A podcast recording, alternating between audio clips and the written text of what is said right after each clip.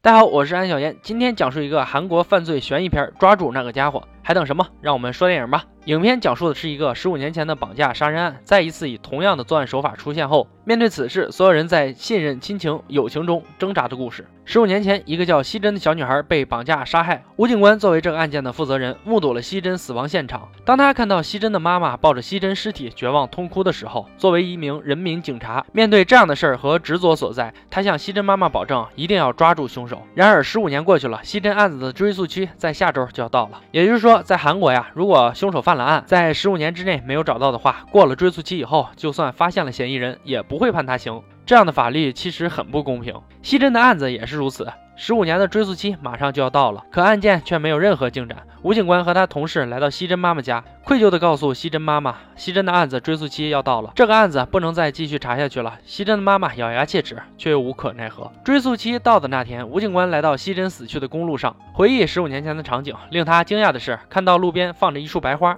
他打电话给西珍妈妈，问她是否来过这条公路。然而西珍妈妈并没有去过，这样他猜测可能是凶手放的白花。于是回到警局，和他同事分析此事。经过分析对比，将当天所有路过的车辆都排查了一遍。总之就是想调查出放花的那个人是谁。令他失望的是，当时路过的黑车没有车牌，只发现车轮胎的形状和车头的标志，根本无法确认车主的身份。眼看案子就要被搁置了，吴警官想要帮助西珍妈妈再争取一下。庆幸的是，功夫不负有心人，他在一个市场发现了那辆黑色轿车。并开始追踪一个打着黑色雨伞的黑衣人。经过一番追逐，到了一家饭店，马上就要知道真相的时候，黑衣人推倒服务员，将吴警官撞倒，迅速逃离了。途中还撞倒了西珍的妈妈。最后，黑衣人还是开车顺利逃脱了。眼睁睁地看着凶手逃跑的西珍妈妈绝望无助。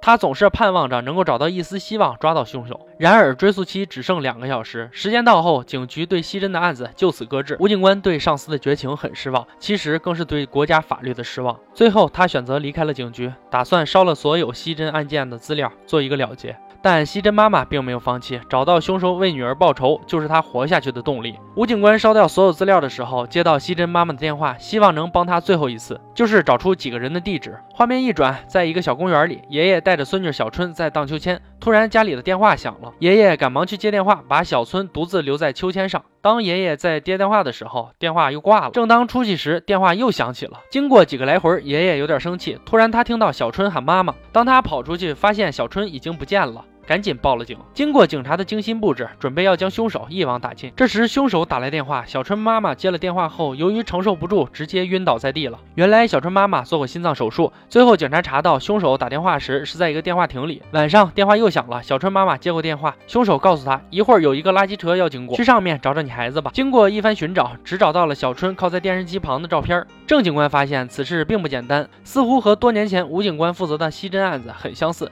郑警官找到吴警官。希望能在这里寻找一些资料，帮助破案。吴警官听到郑警官的话，就像打了鸡血一样。我他妈追了十五年的凶手再一次出现，作案手法竟如出一辙。当年西珍妈妈被要挟，将五千万放在车站路口，可下来的都是穿着同样衣服的军人。警察混淆了视线，被凶手精明狡猾，掉了包，从列车另一面逃跑了。当时凶手发现包里面全是假钱后，威胁西珍妈妈，只要带着真钱才能换回西珍。救女心切的西珍妈妈独自一人去交钱，因为警局用的是假钱，警局不想让更多人知道他们的做法，都去调查假钱的去向了。没有人管西珍妈妈的死活，只有吴警官跟着西珍妈妈。如今又是这样，这回绝对不能放过他。果真和十五年前的案件一样，一群军人下车，装着钱的包被拿走了。吴警官和郑警官先是在车上寻找凶手，后来终于在一个铁门前制服了凶手。但令所有人没想到的是，这个人竟是小春的爷爷。小春的爷爷被抓起来后，他所做的一切都是被威胁的。他被真正的凶手关到一个仓库里，并让他去拿钱，自己不是真正的凶手。警察并不相信。经过调查发现，小春被抓走那天，电话亭里的烟头和小春爷爷抽的烟是一样的。郑郑警官想让小春的案子快点了结，认定小春的爷爷就是凶手，把小春的爷爷抓进了监狱。吴警官觉得此事并不是那么简单，他独自一人去了小春爷爷说的地方，找郑警官等人去理论，但没有人听。郑警官甩给他一份声音检测报告，告诉他绑匪的声音和小春爷爷的声音是一样的。吴警官并不相信，于是他又找了专门修录音带的老教授帮忙，对比一下仓库里的录音和绑匪的电话，结果发现两个声音确实是一样的，但里面竟有西珍妈妈的声音，还有按动开关的声音。吴警官发现，原来这一切都是西珍妈妈一手策划的。西珍妈妈用十五年前罪犯的声音磁带，模仿犯罪凶手的作案手法，绑架了小春。吴警官很是无语，自己满心欢喜，本以为马上就要找到苦苦追寻了十五年的凶手，结果没想到是希珍妈妈。他质问希珍妈妈为什么这么做。原来希珍妈妈在追诉期到了那天，跑到嫌疑人待过的饭店，发现凶手的一把雨伞是银行纪念品。他找到那家银行，并用钱买通了贪财的职员，得到了所有得到纪念品人的资料，一个一个排除，还派了私家侦探去调查。后来他来到一个小木屋，偷偷的溜了进去，发现一部相册，看着一张张照片上的日期，竟和当年女儿被杀的日子完全吻合。又找到一本日历后，一个显著的红圈标到十九号，那天。正好是女儿追溯期到的日子，希珍妈妈终于明白，原来当年绑架希珍的人就是这间屋子的主人。